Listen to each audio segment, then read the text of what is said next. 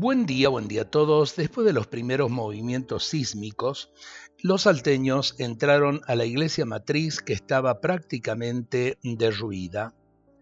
Eh, al acercarse a la imagen de la Virgen caída al pie del sagrario, contemplaron con asombro que el rostro de la Virgen cambiaba de colores, tendiendo al lívido de la aflicción.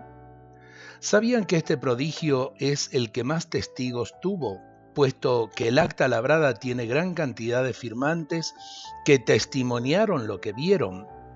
La faz de la Virgen indicaba por un lado su aflicción y por otro lado su afán de amparo e intercesión.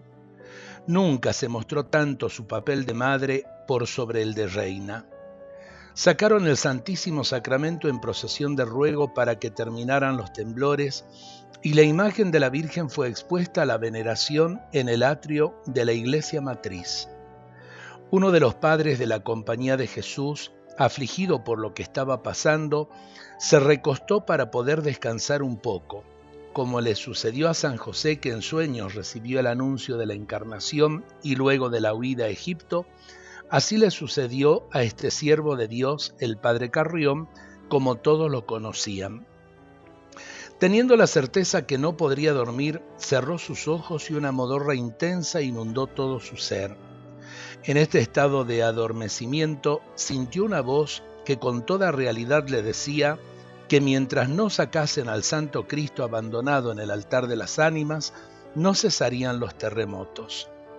El sacerdote se despertó con la certeza de que una voz de lo alto le había hablado clara y distintamente a lo que podría ser un sueño oprimido su corazón por la preocupación, pero con una llama de esperanza encendida en él, se dirigió urgentemente a comunicar el mensaje recibido a las autoridades eclesiásticas.